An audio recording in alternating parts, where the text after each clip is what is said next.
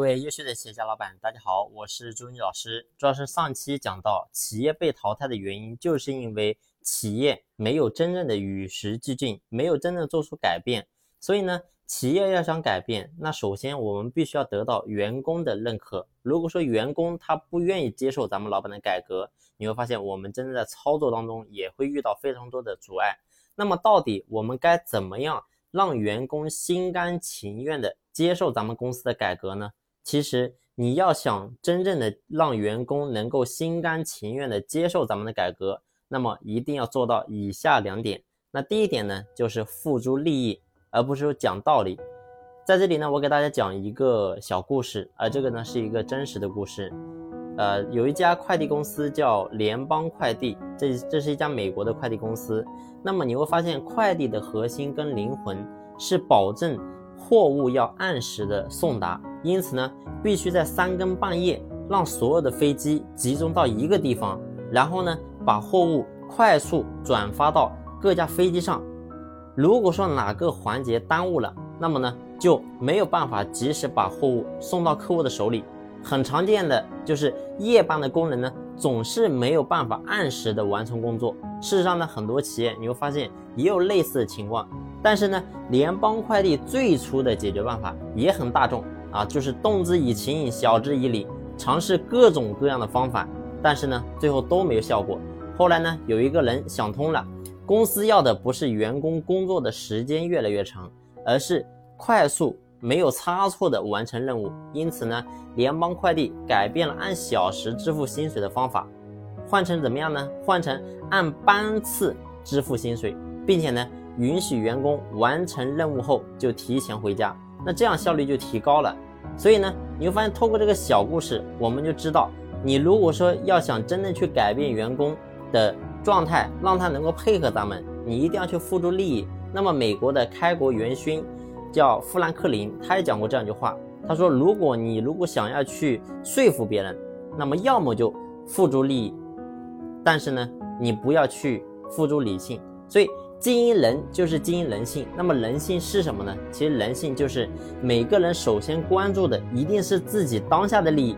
你比如说刚才讲联邦快递，那夜班的员工最关注的不是说客户的利益，也不是说公司的利益，而是说我处在公司的时候，我自己能够得到什么的好处，能够得到什么的利益，所以这个才是最重要的。所以你会发现，当真正做完改革之后，员工知道啊，我这样子，我只要赶紧把这个活干完，我就能够赚到钱，而且呢，能够早点回家。所以你会发现，他就愿意这样去做了。所以咱们老板在说服员工的时候，就要从员工的利益出发，而不是说从自己的利益和企业的利益，更加呢不是说追求所谓的管理正确的空讲道理，这些是没有用的。讲到员工的利益，啊，员工在企业最关注的是什么？很简单，无非就是钱、晋升、权利，就这东西。那你要满足给他，所以这是第一个点。第二个点是什么呢？就是兑现结果。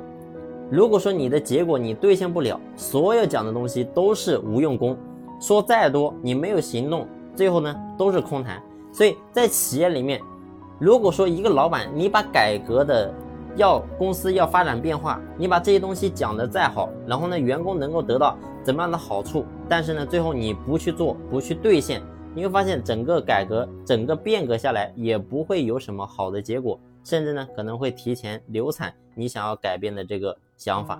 所以呢，事实上，无论老板怎么样去强调公司的长远利益，但是呢，大部分员工他都看重的是短期利益，短期利益对于他们来讲具有更大的吸引力。